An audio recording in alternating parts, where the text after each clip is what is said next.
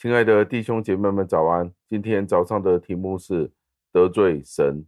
经文出自于诗篇五十一篇四节，经文是这样说的：“我向你犯罪，唯独得罪了你，在你眼前行了这恶，以致你责备我的时候显为公义，判断我的时候显为清正。”感谢上帝的话语。加尔文是这样子地解释这一段的经文。他说：“有些人认为，诗人在这里是回顾他从前犯罪的情况。虽然他是对人所犯下的罪，而且除了上帝以外，没有人可以见到这件事情，但是上帝却是一清二楚的。没有人知道大卫对乌利亚除了犯下这罪以外，大卫对乌利亚所犯下的是双重的错误。哪两个错误呢？”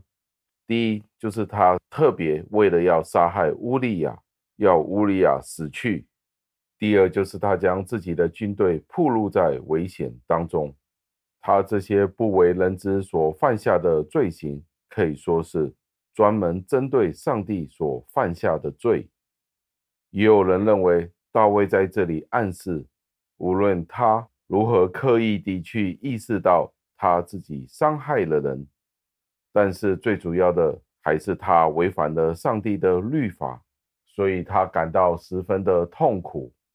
但是加尔文在这里相信，大卫在这里所说的是，就算是全世界所有的人都赦免了他，上帝才是大卫真正要面对的那一位法官。他的良心呼吁着他要去到上帝的法庭的面前。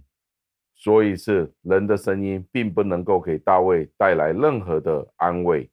无论其他人怎么样，愿意对大卫有宽恕、有原谅，但是大卫的眼睛与大卫的良心都是指向上帝。无论其他人怎么样的说，大卫的心里都知道自己是做错了，犯罪得罪了上帝。对于一个冒犯上帝的人来说，那一种的恐怖是一面倒的压在那人的身上，就算是没有人起来去指控他，但是在他的内心里已经被上帝所指控了。神对于犯罪的罪人来说，比一千一万个的人更加的重要。大卫的心灵是不能够使用一些虚假的方法，使他的心可以平静下来。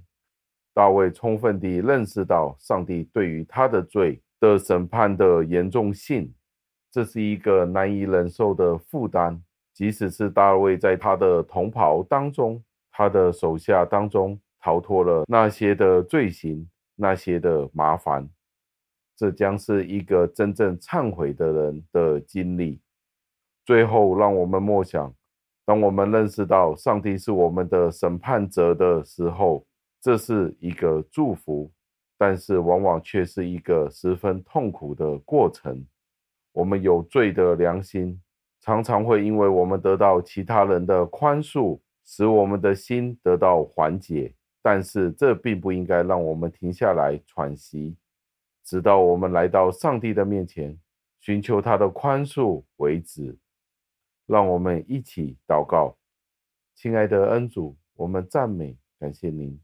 因为在大卫的诗篇的第五十一篇，经常是对我们一个好的提醒，就是当人犯罪之后，来到您的面前的时候，是何等的惭愧、悲伤、难过。难道我们今天没有像大卫一样，犯下同样严重的罪行吗？难道我们都没有犯下一些我们不能够跟其他人所说的一些罪行吗？有可能这些并不像是好像大卫一样杀死乌利亚，与乌利亚的妻子拔示巴发生关系。有可能我们的罪并不是至于此，但是我们却知道，我们这一生人当中犯下许多许多的罪。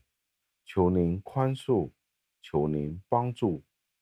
求您再一次用您的爱子耶稣基督的宝血，再一次地遮盖我们，使得我们可以再一次在您的面前有一颗正直的良心。求您垂听我们的祷告，赞美感谢您，是奉我主耶稣基督得胜的尊名求的，阿门。